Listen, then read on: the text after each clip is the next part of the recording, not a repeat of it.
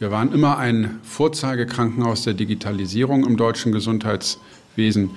Und dann kam der Cyberangriff. Nichts lief mehr.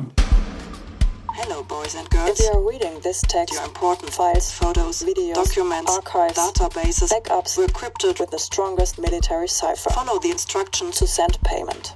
Jemand äh, klickt auf die falsche Website, jemand öffnet ein Attachment in der E-Mail und auf einmal ist sein Laptop von jemand anderem übers Internet fernsteuerbar. Und es kam dann eine Meldung aus der IT-Abteilung, dass sehr schnell alle Systeme, die aktuell noch laufen, heruntergefahren werden müssten, weil es größere Probleme gäbe. Vor welcher Art von Attacke haben Sie die meiste Angst oder welches Szenario? Dass man nachts oder am Wochenende angerufen wird und es dann heißt, ähm, es geht gar nichts mehr, wir müssen unsere Patientenversorgung einstellen, wir müssen die Notaufnahme zumachen. Und ich denke mir, die IT-Systeme, alle IT-Systeme, alle Arbeitsplätze, alle iPads ausschalten, einmal hier komplett den Stecker rausziehen und denke mir, das ist ein Scherz. Vielleicht meint er einen kleinen Teilbereich, ein kleines Segment, aber nein, er sagt alles.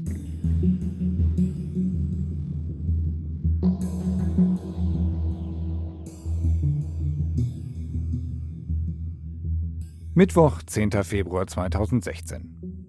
Ein Verschlüsselungstrojaner hat das Netzwerk des Lukas Krankenhauses in Neuss befallen. Die hochdigitalisierte Klinik Opfer von Cyberkriminellen. Zurück im Papierzeitalter. Alle Rechner aus, das Netzwerk runtergefahren. Das äh, treibt natürlich akut den Adrenalinspiegel in die Höhe, weil jedem klar war, wir müssen jetzt umstellen auf einen Betrieb ohne IT. Dr. Klaus Reinhardt ist erfahrener Notfallmediziner und Chef der Zentralambulanz im Lukas Krankenhaus. Ein Arzt, den nur wenig aus der Ruhe bringt. Aber an diesem Morgen sind er und sein Team schwer gefordert. Wir können nur noch die allernötigsten Dinge machen und wir können sie nur mit großer Verzögerung machen. Und das könnte natürlich theoretisch zur Gefährdung von Patienten führen, wo man schnell auf Untersuchungen angewiesen ist. Stellen Sie sich vor, Sie sind schwer krank oder schwer verletzt. Sie müssen mit dem Rettungswagen in die Klinik gebracht werden. Jede Minute zählt. Sie verlassen sich darauf, dass ein Krankenhaus für einen Notfallpatienten wie Sie es sind ein sicherer Ort ist. Doch gilt das auch noch für das Lukas-Krankenhaus? Ohne funktionierende IT? Die Antwort von Klaus Reinhardt? Nein. Das hat denn auch dazu geführt, dass wir uns von der Notfallversorgung abgemeldet haben. Einfach um Gefährdung von Patienten durch mangelnde Technik auszuschließen. 30 bis 40 Patienten werden an einem normalen Tag im Rettungswagen mit Blaulicht ins Lukas-Krankenhaus gebracht. Notfälle. Menschen, die dringend ärztliche Hilfe brauchen. Nun greift Klaus Reinhardt schweren Herzens zum Telefon, informiert die Leitstelle, dass das Lukas-Krankenhaus keinen dieser Notfälle mehr annehmen kann. Abmeldung von der Notfallversorgung macht man sich nicht leicht, weil es natürlich den Rettungsdienst vor Probleme stellt. Vielleicht nicht in den ersten zehn Minuten, aber wenn die länger dauert schon. Düsseldorf, Krefeld, Mönchengladbach. Die Region ist dicht besiedelt. Zum Glück. Denn dadurch gibt es in Neuss selbst und in den umliegenden Städten weitere Krankenhäuser, die bereitstehen. Aber die Wege sind weiter. Natürlich, wenn jemand einen Kilometer von hier einen Notfall hat, einen Unfall hat, ist der Rettungswagen schneller hier als in einem Düsseldorfer Krankenhaus. Der ärztliche Leiter Rettungsdienst hat uns hinterher tatsächlich Grafiken gezeigt, die dann zeigten, dass es am Abend des ersten Tages und auch über den zweiten Tag wirklich zu Verteilungen in die Nachbarstädte gekommen ist. Ein Krankenhaus, jetzt selbst ein Notfall. Ja, und plötzlich hängen auch noch andere Kliniken mit drin. Und das zeigt, die Auswirkungen so einer Attacke können wirklich dramatisch sein. Es kann sogar um Menschenleben gehen. Cybercrime. Ein Podcast von HR Info.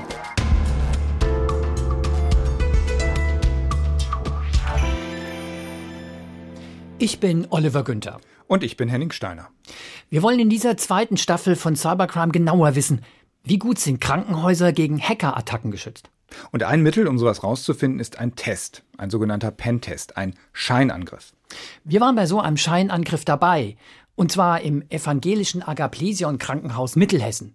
in Gießen. Dass eine Hackerattacke schwerwiegende Folgen haben kann, das haben Mitarbeiter und Patienten im Lukas-Krankenhaus erlebt, in Neuss. Aber es hat auch schon andere Kliniken getroffen. Februar 2016. Eine Klinik in Los Angeles zahlt umgerechnet rund 17.000 Dollar an Cybererpresser. Mai 2017. Der Verschlüsselungstrojaner WannaCry sorgt in gleich mehreren britischen Kliniken für Chaos. Und nur wenige Wochen später legt ein Cyberangriff in der Ukraine Apotheken und Kliniken lahm. Auch in Neuss waren die Auswirkungen drastisch. Abschaltung der kompletten IT, Abmeldung von der Notfallversorgung, Organisation, Diagnose und Behandlung in vielen Bereichen gestört oder verlangsamt. Auch das Labor konnte nur noch eingeschränkt arbeiten, das verzögert natürlich die Diagnosen. Und dann die medizinische Vorgeschichte der Patienten. Angaben zu nötigen Medikamenten, zu Unverträglichkeiten und so weiter. Woher sollte man die nehmen, ohne Zugriff auf die digitalen Patientenakten? Ulla Dahmen, Pressesprecherin des Lukas Krankenhauses. Also dann kam zum Beispiel der Patient, ein älterer Neusser, und sagte dann so, mein Name ist Müller, mir ist es nicht gut, wie die Neusser so sind. Dann sagt die Frau, was fehlt Ihnen denn? Da sagt der, ich bin doch Herr Müller, Sie haben doch alles von mir hier. Ja, nichts hatten wir.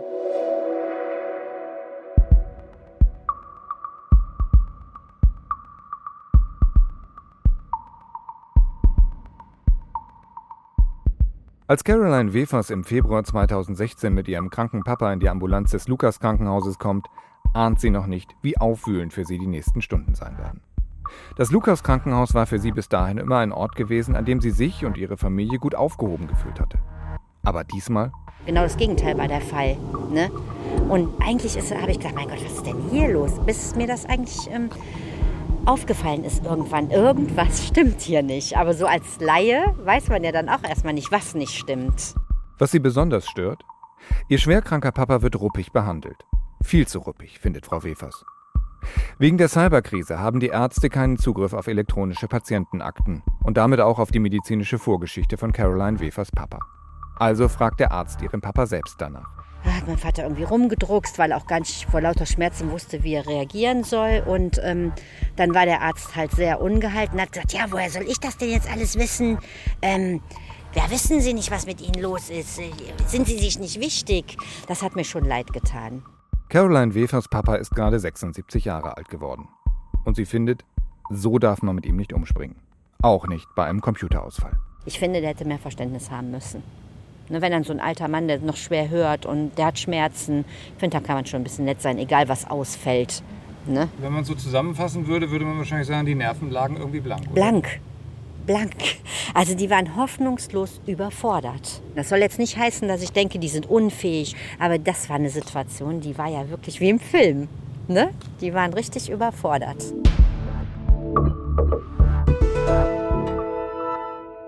Die Folge war, die Mitarbeiter haben viel telefoniert, haben Hausärzte angerufen, zum Teil auch Angehörige zu Hause nach Unterlagen suchen lassen und so dann versucht, die fehlenden Infos zusammenzutragen.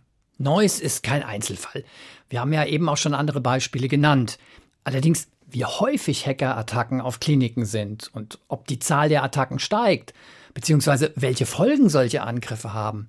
So genau weiß das niemand. Es gibt nämlich keine verlässlichen Daten dazu, weil Krankenhäuser nur sehr selten an die Öffentlichkeit gehen. Experten aber sagen, Krankenhäuser rücken immer mehr ins Visier von Hackerattacken.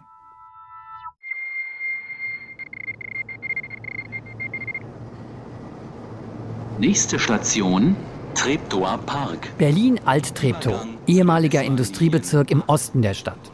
Rund 15 Minuten braucht man mit der S-Bahn vom trubeligen Berlin Mitte hier raus. Eine Zeitreise zurück in die Zukunft. Zurück, weil da einerseits diese alten braunen Klinkerfassaden sind, hinter denen früher große Namen deutscher Industriegeschichte residierten. Aqua oder AEG mit seinem Apparatewerk Treptow. Eine Reise in die Zukunft, weil in diese ehemaligen Fabrikhallen inzwischen jede Menge Startups, Digital- und Tech-Unternehmen eingezogen sind. Wie zum Beispiel die Firma High Solutions. Ihr Business? Beratung in Sachen Security und IT-Management. Mein Name ist Timo Koop. Ich bin einer der Gründer und Vorstände von High Solutions. Timo Koop, 48 Jahre alt. Erster Eindruck, freundlich. Typ, Berliner Bär mit Bart. Eher Geschäftsmann als Nerd. Timo Koop berät Unternehmen und Behörden in Sachen IT-Sicherheit. DAX-Konzerne, große deutsche Banken, aber auch Organisationen wie die OSZE. Seit 25 Jahren macht er das schon. Jetzt aber warnt er vor einem neuen Angriffsszenario. Massive Hackerattacken auf den medizinischen Sektor, auf Krankenhäuser. Und das gleich aus mehreren Richtungen. Kriminelle Hacker zum Beispiel, die auf Geld aus sind. Da kommen wir gegebenenfalls an die Dimension Erpressung. Ich sorge dafür, dass du nicht mehr arbeiten kannst. Bei diesem Thema Ransomware. Deine äh, Systeme sind alle verschlüsselt und nur wenn du Geld zahlst, sage ich dir, wie du sie entschlüsseln kannst. Damals das erste Mal die Möglichkeit, von einem Krankenhaus Geld zu bekommen. Das ist attraktiv für einen Täter. Die Attacke auf das Lukas Krankenhaus in Neuss ist der Prototyp für so einen Angriff. Noch mehr Sorgen macht Timo Koop eine zweite Sorte Angreifer. Cyberkrieger, Cyberterroristen, das Krankenhaus als digitales Schlachtfeld. Eine bedrückende Vorstellung. Und damit bekommt das Thema Krankenhaus eine ganz andere Dimension. Weil Krankenhaus als eines der zentralen Rückgratstücke einer Gesellschaft halt, ist natürlich damit ein Ziel, was auch für nicht wohlgesonnene Staaten dadurch sehr attraktiv wird. Wie kann ich einen Staat verletzen, Unruhe schaffen und da reden wir über Aspekte wie Kalter Krieg und damit eben auch über Cyberwar. Und dann greife ich eben nicht mehr mit Panzern an, sondern versuche sozusagen die Infrastrukturen zu zerstören. Was kann ich denn von außen in einem Krankenhaus unter dem Gesichtspunkt Sabotage, digitale Kriegsführung anstiften? Heute hat ja alles, was mit Krankenhaus und mit äh, Medizin zu tun, auch mit IT zu tun. Und jetzt mache ich es wieder ganz plastisch und klischeehaft. Wenn halt irgendjemand von außen einstellt, dass die Röntgenzeit halt nicht eine, eine Zehntelsekunde, sondern zehn Sekunden sind, dann ist das für jeden plastisch vorstellbar, dass es nicht gut für die Gesundheit ist.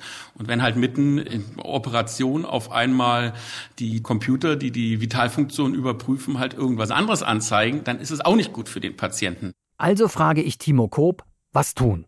Seine Antwort kurz und trocken. Gibt so den berühmten Spruch, wenn es dich töten kann, bring's nicht ins Netz. Und das ist nur zum Teil witzig gemeint.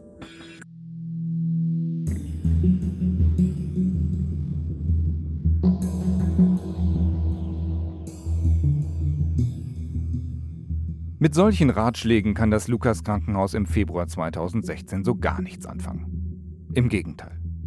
Alle hier haben nur das eine Ziel, so schnell wie möglich wieder ans Netz gehen und bis dahin den Betrieb am Laufen halten, so gut es irgendwie geht. Es folgen Stunden der Unsicherheit. Und es stellte sich die Frage, sollten wir die Polizei einschalten? Das Lukas Krankenhaus. Eine Klinik im Visier von Cyberkriminellen. Opfer einer digitalen Erpressung. Und doch ist sich der kaufmännische Geschäftsführer Nikolaus Krämer nicht sicher, soll ich die Polizei rufen oder besser nicht. Wir wussten nicht, worauf die Cybercops vom LKA den Schwerpunkt ihrer Arbeit legen würden. Zwei Varianten kann Krämer sich vorstellen. Ging es um Täterermittlung, Beweissicherung, würde man uns möglicherweise in diesem Kontext für mehrere Wochen von der Gesundheitsversorgung im Rheinkreis Neuss abschirmen, um in Ruhe alle Rechner zu scannen und gegebenenfalls zu konfiszieren. Aus Sicht des Krankenhausmanagers wäre das eine Katastrophe. Denn es könnte den Ausnahmezustand in seiner Klinik noch verlängern. Oder würde es darum gehen, uns möglichst schnell wieder in einen voll funktionsfähigen Zustand zu versetzen? Natürlich wäre ihm das deutlich lieber. Aber woher soll er wissen, wie die Polizei agiert? Krämer ist unsicher, überlegt hin und her.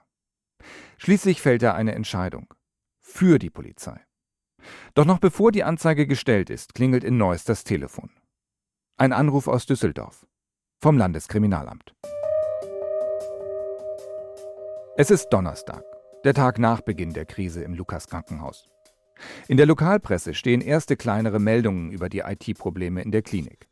Auch die Polizei liest Zeitung und fragt nun freundlich per Telefon an, ob sie im Lukas Krankenhaus helfen kann. Denn auch sie weiß, viele Unternehmen sind sich unsicher, ob sie eine Hackerattacke anzeigen sollen oder lieber nicht. Viele Firmen, die haben einfach Angst. Dirk Kunze leitet das Cyber-Recherche- und Fahndungszentrum beim LKA in Düsseldorf. Er war schon in so manchem großen Unternehmen im Einsatz. Zu Kunzes Job gehört es, Berührungsängste abzubauen, aufzuklären, Unternehmen zu überzeugen, dass es in ihrem eigenen Interesse ist, sich von der Polizei helfen zu lassen. Seine Taktik? Vorsichtiges Herantasten. Früher die Bravo kennen auch, ne? Dr. Sommer-Team, der Freund meines Freundes hat ein Problem können Sie mir helfen, so ungefähr. Letztendlich ist es nichts anderes. Das heißt, die Firmen schildern uns teilweise Sachverhalte, was wäre wenn. Und dann können Sie letztendlich überlegen, wenn Sie wissen, was wir tun, ob Sie Anzeige erstatten möchten oder nicht. Allerdings, Diese Entscheidungsfreiheit der Unternehmen hat auch ihre Grenzen. In dem Moment, wo wir von einer Straftat Kenntnis erlangen, müssen wir tätig werden. Das heißt, wenn eine Firma uns anruft und sagt, bei mir ist Folgendes passiert, dann sind wir zum Handeln verpflichtet. Kunzes Lösung für die Firmen, der Konjunktiv. In ersten Gesprächen bittet er Geschäftsführer wie Nikolaus Krämer schon mal, lieber um den heißen Brei herumzureden. Also nicht zu sagen, wir werden gerade von Cyberkriminellen erpresst, sondern lieber, angenommen, ein Unternehmen wie unseres würde von Cyberkriminellen erpresst, wie würde denn die Polizei in einem solchen Fall vorgehen? Dirk Kunze nennt das hypothetische Gesprächsführung. Und er sagt, das funktioniert richtig gut. Denn viele Unternehmen entscheiden sich nach so einem Gespräch doch für die Polizei. Wir haben häufig die Erfahrung, am Anfang wollen uns die Firmen nicht haben. Und am Ende wollen sie uns nicht mehr gehen lassen.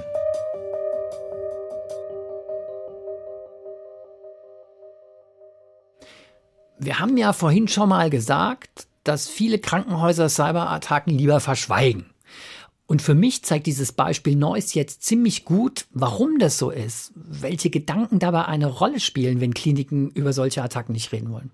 Ja, ich finde auch, dass Nikolaus Krämer sehr deutlich für uns macht hier, was für ein schwieriger Entscheidungsprozess das eigentlich ist für ihn, für ihn als Verantwortlichen auch dieser Klinik. Und ähm, da spielen aber noch ganz andere Überlegungen mit rein, als die, die wir bisher gehört haben. Sie dürfen nicht vergessen, hier arbeiten knapp 2000 Mitarbeiter. Statistisch gesehen ist ein Prozent der deutschen Bevölkerung pädophil. Also arbeiten bei uns auch 20 Pädophile.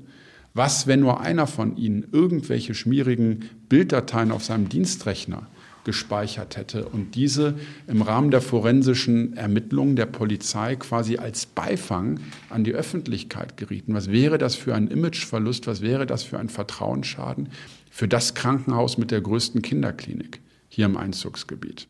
Naja, aber das klingt ja jetzt schon ziemlich extrem. Also da ist der Klinikchef in Neuss konfrontiert mit einer akuten Cyberattacke, mit gravierenden Folgen für seine Klinik. Und was geht ihm durch den Kopf? Ein möglicher Imageverlust für seine Klinik. Ja, nun muss man wahrscheinlich aber Nikolaus Krämers Rolle hier bedenken. Der ist Klinikchef, der ist Krisenmanager, der muss Entscheidungen treffen. Und er muss, bevor er so eine Entscheidung trifft, auch eben alle möglichen Folgen im Blick haben, sie zumindest mitdenken. Äh, was er dann aus diesen Folgen macht, ist wieder eine andere Frage. Naja, da kann man ja am Ende sagen, er hat ja dann, nachdem er sich all diese Überlegungen gemacht hat, alles durchgedacht hat, hat er ja nun mal die Entscheidung getroffen, ja, ich hole die Polizei. Genau, dieser Punkt war also letztendlich nicht der ausschlaggebende Punkt für seine der Entscheidung. Der Punkt Imageverlust. Der Punkt Imageverlust. Aber er hat ihn halt mitgedacht.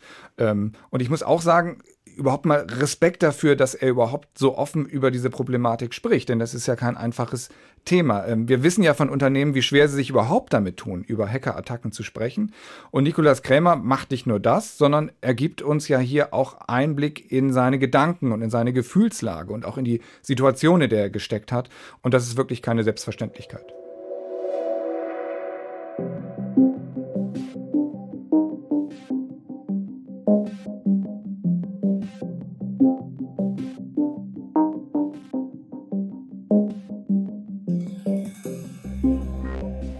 Freue mich sehr, dass Sie heute gekommen sind, dass Sie uns hier in den nächsten zwei Tagen mal auf Herz und Nieren testen werden. Wir sind schon alle ganz aufgeregt und gespannt. Ich hoffe, dass Sie auch ein bisschen was finden, denn nur wenn Sie ein bisschen was finden, können wir uns hier auch verbessern und daraus lernen. Mhm. Ich hoffe allerdings nicht, dass Sie zu viel finden und unser System zum Erliegen bringen. Sebastian Polak, Geschäftsführer des evangelischen Agablesion Krankenhauses in Gießen. Er hat sich extra Zeit genommen, um die beiden Testhacker Jörg Schneider und Dominik Öpen zu begrüßen. In den nächsten 48 Stunden wird das Hacker-Duo die Gießener Klinik mit simulierten Cyberattacken auf die Probe stellen. Bevor die Hacker aber loslegen, gibt es noch ein Briefing. Denn obwohl es sich um keinen echten digitalen Angriff handelt, auch der Test kann Folgen haben, sogar gravierende. An die IT der Klinik angeschlossen sind nämlich hochsensible Geräte, Röntgenapparate und Herzkatheter, die könnten gestört werden. Also dürfen sich die Tester diesen Geräten nur sehr vorsichtig nähern, wenn gerade keine Patienten untersucht werden. Ist jetzt schwer vorherzusagen, ob dadurch wirklich zum Beispiel so ein Röntgengerät dann abstürzt und äh, erst mal neu starten muss, was ja teilweise auch äh, ein Weilchen dauert. Insofern äh, muss man da halt sehr behutsam testen. Genau, deswegen. Die Überlegung war das halt zeitlich in Absprache ja. mit der Abteilung ja. zu machen. Also wenn keiner am Röntgenapparat liegt, dann... Wenige Minuten später setzt sich Dominik Öpen an seinen Laptop und startet ihn. Und obwohl er immer noch freundlich lächelt, man spürt, jetzt wird es ernst. Wir versuchen erstmal ein möglichst gutes Bild, ohne dass wir jetzt äh, direkt die vollständige Information in Form von einem Netzwerkplan oder Diagramm oder so bekommen, sondern wir gucken, was finden wir denn selber raus? Wie können wir selber uns quasi unsere Karte hier zeichnen und uns dann äh, selber lohnenswerte Angriffsziele suchen, ohne da weitere Hintergrundinformationen zu bekommen. Nur wenige Meter weiter den Flur entlang setzt sich auch Hartmut Reimer an seinen Schreibtisch. Er ist im Krankenhaus verantwortlich für die IT. Hartmut Reimer erzählt, 1993, also vor 25 Jahren, habe er als junger EDV-Fachmann in der Klinik in Gießen angefangen. Es gab einen Rechner für Personalabrechnung und es wurde das erste Laborsystem computerbasiert angeschafft. Da brauchte man einfach Personen, die das bedienen können, weil das für die Verwaltung einfach dann doch zu viel IT wurde. Ähm, dann bin ich für diesen Bereich eingestellt worden und habe seitdem das ganze Krankenhaus hier so nach und nach mit aufgebaut. Aus anfangs zwei PCs sind inzwischen 500 geworden. Das Herz der Klinik IT schlägt auf mehr als 100 Servern. Jetzt sei es an der Zeit, dieses System einem Stresstest zu unterziehen. Übrigens zum ersten Mal in der Gießener Klinik. Der Test wird zeigen, ob und wie gut sich das Krankenhaus gegen Hackerangriffe verteidigen kann. Und damit auch, wie gut Hartmut Reimer und seine Kollegen ihren Job machen. Trotzdem, bei Hartmut Reimer ist die Neugier in diesem Moment immer noch größer als die Anspannung. Würde gar nichts gefunden werden, würde ich an der Qualität der Tester zweifeln weil 100% Schutz gibt es einfach nicht. Ähm, dann müsste man die EDV ausschalten und einfach nicht benutzen und dann kann auch nichts passieren.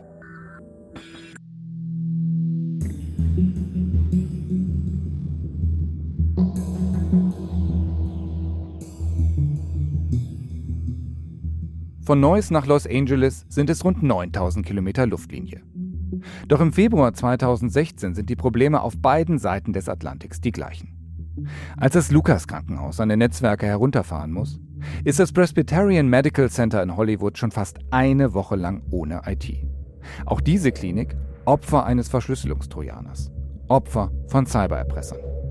Und Klinikchef Ellen Stefanik entscheidet sich, die Täter zu bezahlen. Umgerechnet 17.000 Dollar Lösegeld in Bitcoins.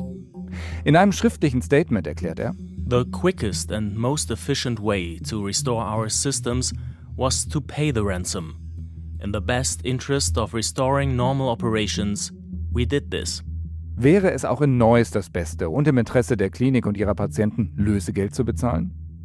Diese Frage geistert herum im Krisenstab und im Kopf von Klinikmanager Nikolaus Krämer. Er weiß nicht, wie viel Geld die Täter haben wollen. Im Erpresserschreiben stand zwar eine E-Mail-Adresse, der Kontakt zu den Tätern, aber niemand aus Neuss hat dorthin geschrieben. Ich kann Ihnen also nicht sagen, ob es bei uns 300 Euro umgerechnet in Bitcoins oder vielleicht sogar drei Millionen gewesen wären. Ich kann Ihnen nur sagen, wir haben das nicht gemacht. Damit hat sich die Klinik genau so verhalten, wie die deutschen Strafverfolgungsbehörden es empfehlen. Täter auf keinen Fall bezahlen.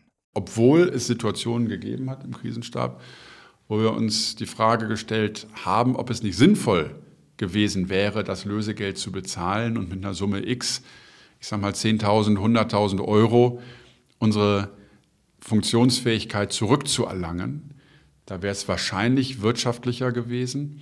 Ich wollte gerade sagen, Sie sind, wären billiger weggekommen. Ne? Wir wären billiger dabei weggekommen, aber letztendlich hätten wir ja keine Garantie gehabt, dass der große Unbekannte tatsächlich unser Mann gewesen wäre. Das hätte im Prinzip jeder sagen können, überweis mir 100.000 Euro und ich stelle euch ein Antidot zur Verfügung, das eure Probleme löst. Eine Garantie hätten wir nicht gehabt. Entscheidend ist für Krämer aber am Ende ein ganz anderer Aspekt. Wir sind ein äh, kommunales Unternehmen, wir sind nicht erpressbar. Punkt. Polizei holen ja oder nein. Lösegeld zahlen ja oder nein. Während Nikolaus Krämer mit solchen Entscheidungen ringt, ist der Druck auf das medizinische Personal groß. Viele Abläufe sind anders, viele Informationen nicht wie sonst auf einen Klick verfügbar. Und nicht jeder kann gut damit umgehen. Caroline Wefers bekommt das zu spüren, als sie ihren kranken Papa in die Ambulanz bringt. Der Ton, zumindest von einem der Ärzte, rau. Ja, das war unglaublich. Und ich habe noch gedacht, wieso schnauzt der denn hier so rum? Dass die Klinik Opfer einer Cyberattacke ist, hat ihr bis dahin noch niemand gesagt. Nur eines wundert sie. Moment mal, der sitzt gar nicht am Computer wie sonst. Auch weil die sonst, wenn man im Lukas-Krankenhaus ist, als Patient, die sitzen direkt am Computer und erzählen einem dann da irgendwas. Und der konnte ja schimpfen, stehend mit meinem Vater. Das ist ja eigentlich untypisch. Caroline Wefers will den unhöflichen Arzt zurechtweisen, will ihren Papa verteidigen. Aber dann ist auch sie eingeschüchtert. Wie der dann so zu dem Papa so richtig böse war, dieser Arzt, da habe ich auch erst mal gedacht, komm, jetzt sei mal ruhig, wenn er hier bleiben muss. Und du wirst jetzt so frech, wer weiß, was der dann hier mitmachen muss. Und tatsächlich, Caroline Wefers Papa wird eingewiesen und kommt auf Station. Sie selbst ist erschöpft. Sie hat seit 1 Uhr in der Nacht Zeitungen ausgetragen. Normalerweise wäre ich nach Hause gefahren schlafen, weil nach so einer Nacht und ich muss dann nachmittags wieder arbeiten, muss ich erst mal ein bisschen schlafen, aber ich konnte den dann nicht allein lassen. Das ging einfach nicht. Von der Cyberattacke erfährt sie erst an einem der nächsten Tage. Aus der Presse.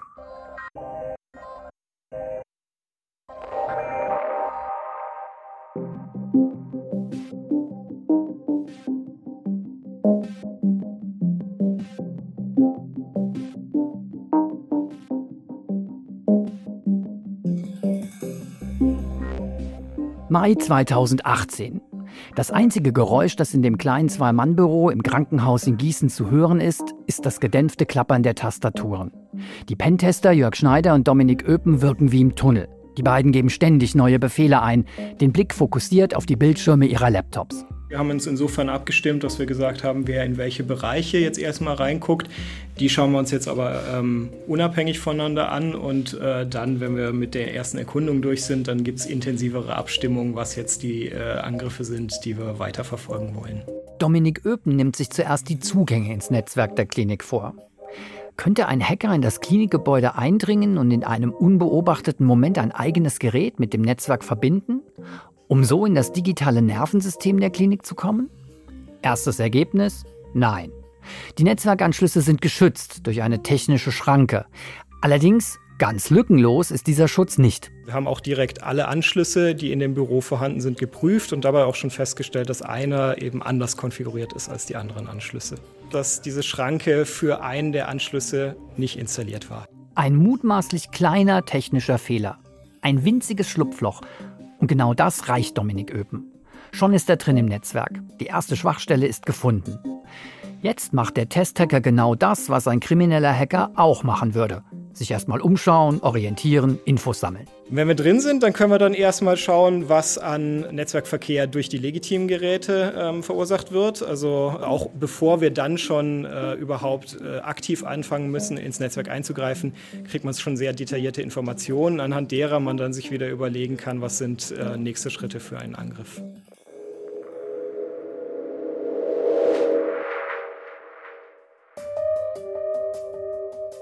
Wie lässt sich ein solcher Angriff stoppen? Wenn ein System bereits infiziert ist, wie im Lukas-Krankenhaus, Anfang 2016. Knapp 20 Minuten Autofahrt entfernt im LKA-Hauptquartier am Düsseldorfer Medienhafen wissen Kriminalrat Dirk Kunze und seine Kollegen des Cyber-Recherche- und Fahndungszentrums, dass sie schnell wichtige Entscheidungen fällen müssen. Wie viele Leute brauchen wir vor Ort in Neuss? Welche Spezialisten müssen mit? Kriminalisten, Netzwerkforensiker und so weiter. Also Leute, die technisch analysieren können, wie der kriminelle Zugriff passieren konnte. Und wie stellen wir das Backoffice in Düsseldorf so auf, dass wir rund um die Uhr einsatz- und entscheidungsfähig sind? Eine Nachricht aus Düsseldorf beunruhigt Dirk Kunze dabei besonders. Die Nachricht, dass die Klinik keine Notfälle mehr annimmt. Was heißt es für uns als Polizei, wenn ein Herzinfarktpatient nicht mehr zum Lukas-Krankenhaus kommt, sondern zu einem weiter entfernt liegenden Krankenhaus transportiert werden muss und aufgrund dessen verstirbt. Reden wir dann von einem Tötungsdelikt? Hat der Täter, hat er dann diesen Tod zu verantworten? Müssen wir uns als Polizei dann das aufstellen? Anders aufstellen heißt? Müssen wir eine Mordkommission einrichten dann? Wo wir als Cyberermittler Teil einer Mordkommission sind? Das sind die Fragen, die mich dann zum Beispiel bewegt haben, zu sagen, was passiert eigentlich, wenn jetzt aufgrund dessen ein Mensch stirbt? In der nächsten Folge geht es darum, dass selbst ein vermeintlich harmloses EKG von Hackern geknackt werden kann. Das Gerät hier zeigt Richtiges an und dann kann ich eben die Daten, die aber nachher rausgesendet werden, kann ich manipulieren, wenn ich auf dem Gerät drauf bin. Und Klinikmanager Nikolas Krämer lernt die Ermittler des LKA Nordrhein-Westfalen kennen. Wenn Ihnen drei Polizisten gegenüber sitzen, die früher in der Mordkommission Mörder und Totschläger verhört haben, dann können Sie sich vorstellen, dass das keine komplett vergnügungssteuerpflichtige Veranstaltung war und dass auch ich das ein oder andere Mal ins Schwitzen gekommen bin. Cybercrime ist eine Podcast-Serie von uns. Oliver Günther und Henning Steiner. Auf cybercrime.hr.de gibt es weitere Infos zu unserem Podcast. Fotos, Videos, Einblicke in unsere Recherchen und vieles mehr. Und da stellen wir auch unser ganzes Team vor. Denn ohne Unterstützung aus Redaktion, Regie, Technik und, und, und würde es Cybercrime nicht geben. Wenn es Lob gibt, Kritik oder auch Anregungen, gerne per E-Mail an cybercrime.hr.de.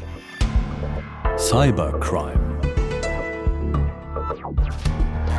Ein Podcast von HR Info 2018.